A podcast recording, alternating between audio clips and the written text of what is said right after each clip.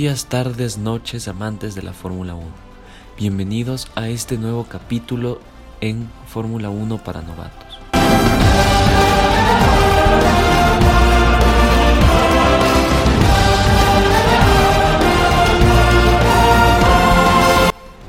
La verdad es que esta sección va a ser un poco diferente. Va a ser una sección donde se va a hablar de los grandes premios que se disputan los fines de semana. Eh, aún no sé el día exacto en los que los voy a publicar, pero con este estoy un poco tarde. Y bueno, como sabrán, vamos a hablar del Gran Premio de Gran Bretaña, disputado en Silverstone el domingo pasado. Y creo que para empezar a hablar de este Gran Premio tenemos que darle una nota. Y la nota general de este Gran Premio yo le doy un 8 y medio. Un 8 y medio por la emoción que nos dio, eh, por la lucha en la primera vuelta entre Lewis Hamilton y Max Verstappen, que bueno, de eso hablaremos un poco más adelante. Cómo Leclerc lideró casi toda la carrera y faltando dos vueltas pierde el liderato. Unos McLaren muy fuertes en el fin de semana y un poco de remontadas en parrilla media baja. Y bueno, para empezar, vamos a hablar del accidente de Lewis Hamilton y Max Verstappen. Un accidente muy, muy, muy polémico, el cual le llevó 10 segundos de sanción a Lewis Hamilton, que luego se añadieron en los pit stops. Sin embargo, lo más polémico del accidente fue el después de carrera, ¿no? Pero Hablando ya en sí de la primera vuelta, fue una primera vuelta muy, muy, muy agresiva, donde Luis se tiró varias veces sobre Max, no le pudo ganar hasta la curva de Cops y en mi opinión yo creo que Luis frena muy tarde, pero también creo que Max podía haber tomado otra trazada. Luis se le mete por el interior en una curva muy rápida en vez de coger el vértice como normalmente se hace la trazada. Y eso obliga a que tenga un subviraje donde no puede tirarse más hacia la derecha, el espacio que le quedaba. Y Max Verstappen hace su trazada tirando un poco el carro muy a cerrarle a mi opinión. Sin embargo, yo creo que la sanción a Luis de 10 segundos fue más que justa, tal vez igual y un poquito más por la gravedad del accidente, ¿no? es lo que la mayoría de gente pedía. Pero la verdad creo que fue una sanción justa y una sanción que la pudo superar. Y encontramos en posición número uno a Lewis Hamilton con el coche 44. Suma 25 puntos más del campeonato y se lo recorta a Max que como tuvo un DNF no sumó puntos. Y ahora el post carrera.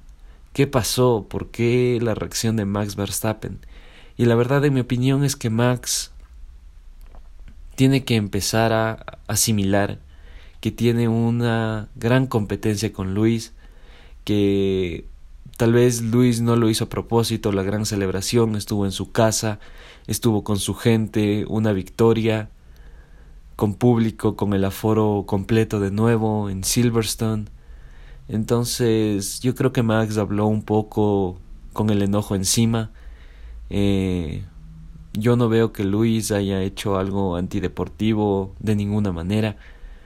Pero bueno, son opiniones de cada piloto y lo bueno de esto es que nos va a dejar una gran, gran competencia a partir de la siguiente carrera que va a ser en Hungría, en el Húngaro Ring. Va a haber una gran competencia entre Luis Hamilton, entre Max, va a haber mucha más agresividad, tal vez pueda haber otro más, otro accidente más, y eso es lo que le va a dar la pasión a la lucha por el título del campeonato, ¿no? Y también la lucha de constructores, que Mercedes recorta puntos con Valtteri Bottas que quedó tercero en esta carrera. Entonces, la tanto la rivalidad para el primer puesto del campeonato de pilotos y para el primer puesto de constructores se va a poner muy bueno. Ahora, ¿qué es lo que van a decir los equipos detrás de detrás del pitwall, ¿ok? ¿Qué, qué, le dijeron a Hamilton? ¿Qué le dijeron a Verstappen? Tal vez ellos no quieren más accidentes, pero yo creo que le va a dar un toque más interesante a la lucha por el campeonato de la carrera siguiente y las carreras que quedan, por supuesto. Y pasamos al segundo piloto que es Charles Leclerc. Leclerc lideró una buena parte de la carrera con un ritmo extraordinario, reportando problemas de motor, de pérdida de potencia, y lo supo solventar. Eh, me acuerdo que después del lanzamiento en seco, Charles lo, lo defendió muy bien, defendió muy bien la primera posición, pero en mi cabeza decía, tienes un Mercedes atrás, o sea, lo más probable es que pierdas tiempo intentando pelear con Luis. Y para mi gran sorpresa, Leclerc empieza a sacar un segundo, empieza a sacar décimas poco a poco, llega al segundo y medio, llega al segundo con siete milésimas, y era increíble, o sea, le sacaba una diferencia muy grande a Luis que no se podía acercar pero empezamos a ver los fantasmas de esa Ferrari cuando Leclerc empieza a reportar daños en el motor, pérdidas de potencia eh, y, y, se empezó a notar en la pista, ¿no? Luis se acercó casi a... Bueno, entró a rango de DRS para ser exactos, estaba que se lo comía y afortunadamente los mecánicos detrás de la pared pudieron solventar todo. El problema de motor persistía, se quejaba, pero parecía todo solucionado a la final. Charles volvió a sacarle segundos a Hamilton después de que Hamilton entró en rango de DRS y Leclerc arregló su problema de motor. Le metió segundos otra vez Charles. Era increíble su manejo vuelta tras vuelta sacaba la diferencia necesaria para que Luis se quede ahí atrás. Y sobre todo lo importante era que tenía un colchón de los 10 segundos de penalización de Lewis Hamilton, que recordar que se cumplió en boxes.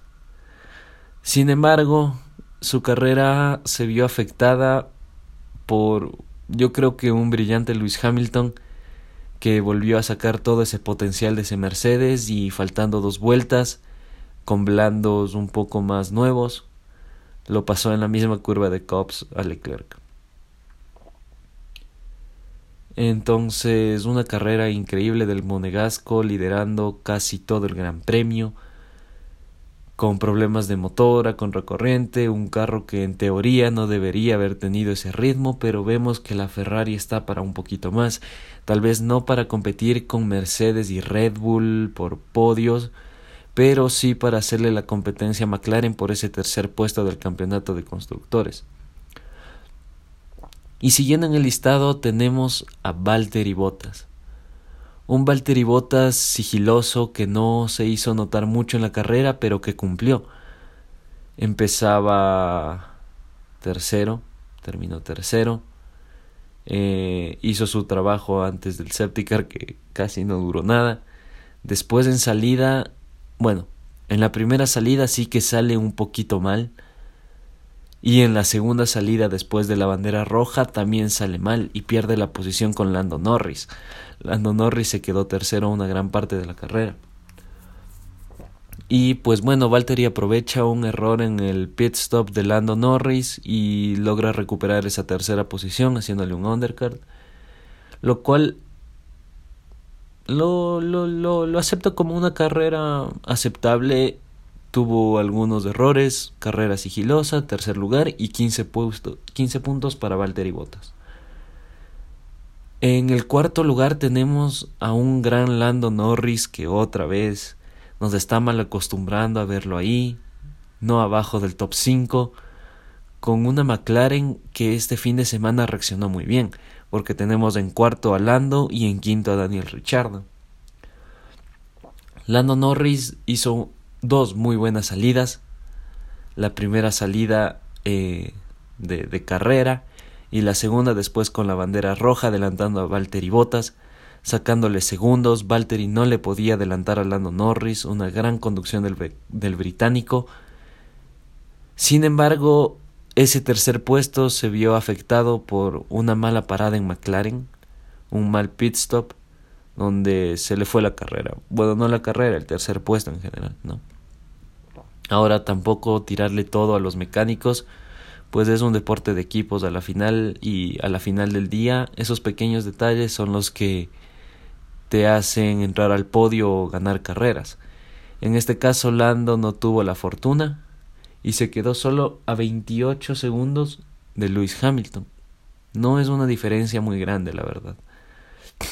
Y Lando se lleva 12 puntos más para McLaren y 12 puntos más para el campeonato de pilotos.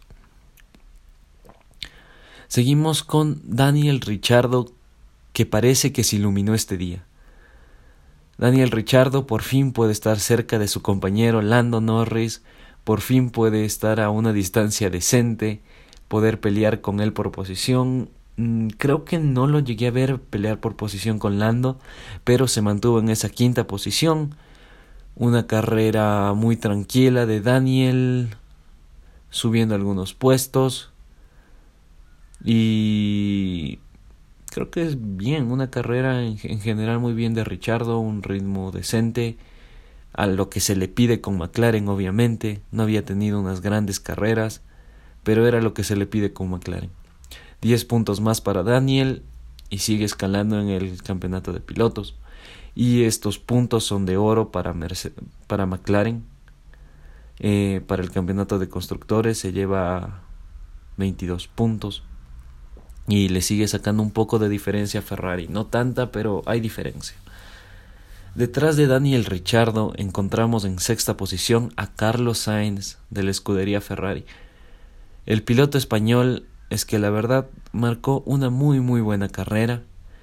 Empezaba atrás, remontó posiciones rápidamente, incluso llegó a estar tercero con algunas paradas de algunos pilotos, obviamente pero al que tenía que sacarle la diferencia era Daniel Richardo.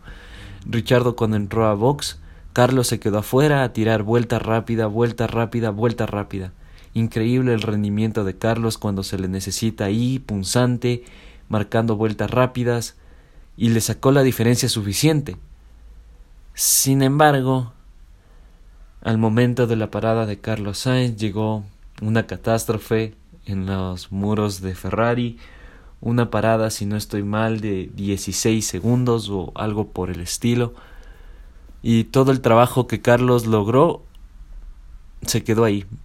Y, y quedó en esa sexta posición.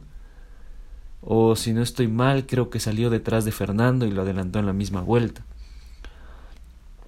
Carlos tuvo algunas oportunidades de acercarse a Daniel Richardo, lo tuvo en DRS, pero no podía bajarse de las cinco décimas. No podía bajarse de ese tiempo, no podía acercarse lo suficiente. Intentó unas tres vueltas, eh, volvió a cargar energía, se separó un poco de Daniel y volvió al ataque y tampoco le avanzó. No le avanzó. Daniel Richardo tuvo una muy muy buena defensa en su para darle puntos extra a Daniel y Carlos no le avanzó. Lo que sí es que Ferrari está demostrando tener un carro competitivo para McLaren y que esto se va a decidir por pequeñas carreras, quiero decir el tercer puesto de constructores. Así que ocho puntos más a Carlos que se aleja de su compañero Leclerc en el campeonato de pilotos. Sin embargo, son ocho puntos valiosos para Carlos y para Ferrari. Seguimos en la parrilla con la séptima posición de Fernando Alonso con ese Alpine. Fernando Alonso después de tener una quali no muy buena, una carrera al sprint muy buena, adelantando, ganando posiciones, poniéndose cuarto. Obviamente el Alpine no le daba para poder mantenerse en esa posición, pero lo logró. Logró mantenerse y después de la carrera sprint llegó el día de la carrera y Fernando Alonso lo hizo muy bien. Está encontrando su ritmo con ese alpín, está volviendo a sacarnos de esos inicios maravillosos que nos tenía acostumbrado. Así que una buena carrera para Fernando Alonso, la firmo, seis puntos más, y otra vez superando a su compañero de equipo Esteban Ocon, que no tuvo una mala carrera, pero la carrera al sprint no fue la mejor para él. Entonces le saca puntos a Ocon, creo que sigue sumando en el campeonato de pilotos. y en general una buena carrera de Alonso. Es lo que se le pide con un Alpine, ¿no? Al Alpine no se le puede exigir mucho, no se le puede exigir que esté en el top 5, pero sí que sume puntos los fines de semana. Es lo que necesita la escudería francesa. Pasando al octavo lugar encontramos a Lance Stroll con el Aston Martin, que la verdad fue una carrera muy discreta de Stroll, casi no se vio batalla, se lleva cuatro puntos a la bolsa y creo que nada más. No, no, no he mencionado, no, no mencionaron Stroll para nada durante la carrera. Una carrera de, no sé, normal para Aston Martin, cumple con llevarse puntos y ya está. Pasamos a la novena posición con Esteban Ocon, que tuvo una gran salida, recuperó algunos puestos, se mantuvo estable con un buen ritmo, se llevó los dos puntos del puesto 9 y también sin más. En décimo puesto tenemos a Yuki Tsunoda. Yuki Tsunoda, salvando los muebles de Alfa Tauri, se lleva el último punto de la carrera, adelante de su compañero Pierre Gasly. Eh, una buena estrategia de Yuki, se logró meter entre los 10 primeros. Y la verdad que poco más. Buena carrera para el rookie y a ver si sigue mostrándonos algo más con ese Alfa Tauri. Un Alfa Tauri que ha demostrado poder pelear en zona media en algunos circuitos, en otros circuitos no, pero ese es uno de los grandes problemas de Alfa Tauri. En los circuitos que les va bien por A o B no sacan los puntos que deberían. Y en los circuitos que les va mal pues se ve reflejado. Y esa pérdida de puntos de la final de la temporada les va a costar mucho. Y bueno, Pierre Gasly onceava posición detrás de Yuki Tsunoda, carrera discreta, George Russell que se nos queda después de clasificar a Q3 el día viernes. En la carrera al sprint, salvando el toque que tuvo con Carlos Sainz que le dio esa sanción de tres puestos en parrilla que lo hizo empezar 11 si no estoy mal. Se queda en la posición 12 con su Williams, otra vez rozando los puntos George Russell que está haciendo qualifies increíbles, eh, está haciendo clasificaciones surrealistas. Sin embargo, en carrera ese Williams se deshincha. Eh, es muy difícil mantenerlo en la zona de puntos y también el ritmo de Russell da un poquito más que desear en días de carrera. Sin embargo, está haciendo un trabajo extraordinario, nada que reprocharle. Está metiendo a los Williams ahí de nuevo en la pelea. Y sin más. Antonio Giovinazzi, que esta vez no pudo hacer sus grandes salidas, iba mejor que Kimi Raikkonen, no, perdón, Kimi Raikkonen iba mejor que Giovinazzi. Eh, sin embargo, el toque que tuvo Kimi al final le sentenció. Nicolas Latifi, otra carrera discreta para el Williams, que tampoco se le pide mucho, ¿no? Kimi Raikkonen, que a la final tuvo ese toque con Checo Pérez. Y por fin llegamos al mexicano, puesto 16, Sergio el Checo Pérez con su Red Bull Racing. Para empezar a hablar de Sergio tenemos que hablar del día viernes, que fue la quali, una quali decente, un quinto lugar, tal vez tenía que haber quedado por encima de Leclerc, pero los límites de pista le quitaron esa vuelta, salía quinto en la carrera al sprint, y después de algunas vueltas en la carrera al sprint, yo dije se le metió a lo Mazepin. Eh, trompió solo en la pista, tuvo una suerte increíble que no se fue contra la pared, no dañó nada, bueno, un poco las llantas y tal vez algo del alerón al rozar el césped, pero creo que nada de gravedad. Y a dos vueltas del final de la carrera sprint, tuvo que retirar el coche. Retira el coche y sale desde el pit stop. Bueno, desde el pit lane, mejor dicho. Salir desde el pit lane le otorgaba un poquito más de ventaja que salir desde la última posición. Eh, en las primeras vueltas se sacó a los Haas de encima, se sacó al Williams de Latifi, eh, se sacó a Raikkonen, a Giovinazzi y de a poco se empezaba a meter en los puntos.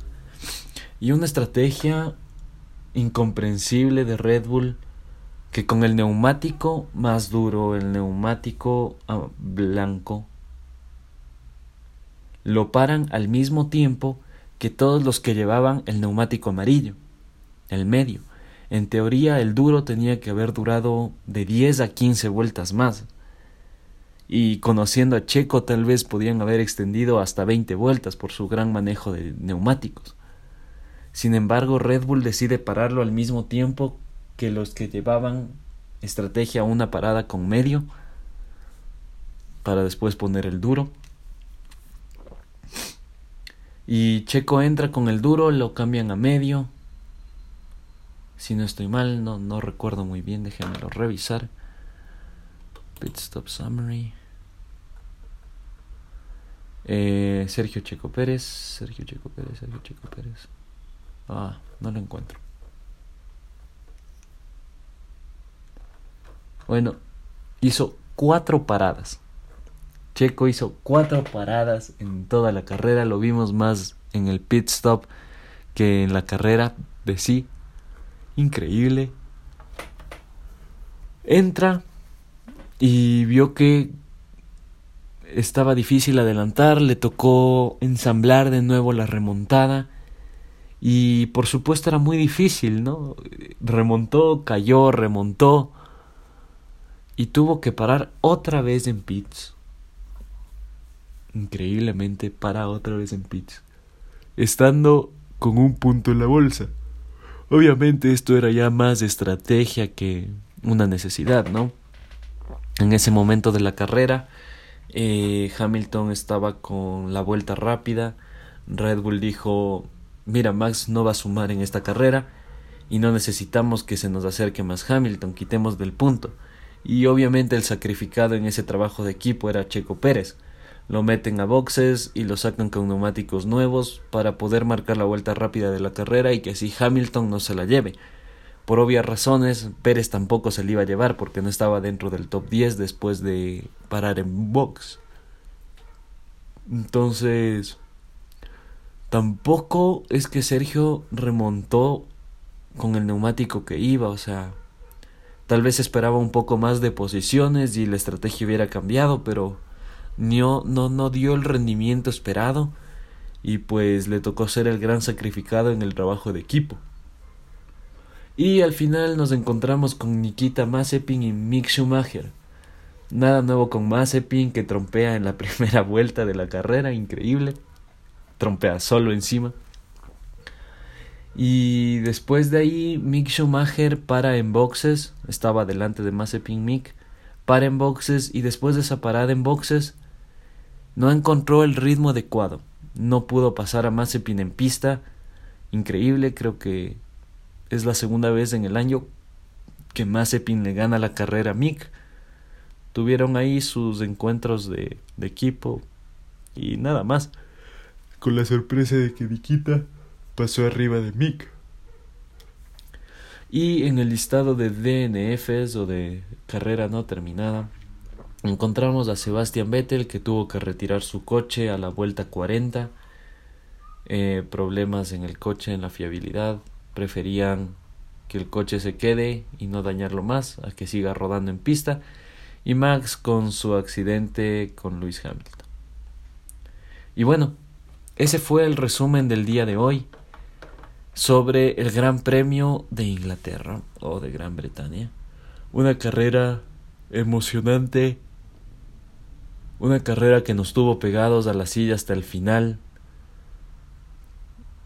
con la posibilidad de Charles Leclerc de ver a la escudería de Maranello otra vez en el podio, de escuchar el himno monegasco y el himno italiano otra vez en el podio después de tanto tiempo. Sin embargo, Hamilton se robó esa ilusión de todos los tifosis y me incluyo, y se llevó el Gran Premio de casa. Yo creo que la polémica siempre va a existir. Eh, Max habló con el enojo encima. Creo que Luis no hizo algo fuera de lo común. Entonces, bueno, se prendió esta rivalidad, se prendió el campeonato, se prendió la lucha por ese primer puesto de nuevo y va a haber una lucha constante y mucha agresividad y tal vez no tanto respeto entre Luis y Max. Max tiene el coche, Max tiene muchas opciones para ganar el título este año. Sin embargo, yo creo que Hamilton no se va a quedar atrás y después del parón de verano, que son creo que tres semanas, vamos a ver a un nuevo Hamilton, vamos a ver un nuevo coche y yo creo que se le puede poner complicada a Max. Pero bueno amigos, ese ha sido el resumen por el día de hoy. Espero que les haya gustado esta nueva sección donde voy a estar hablando un poco más sobre los grandes premios, sobre los resúmenes, eh, hablar un poco piloto a piloto. Y bueno, como dije en el anterior podcast, nos vemos en una próxima ocasión en este su podcast Fórmula 1 para novatos. Nos vemos.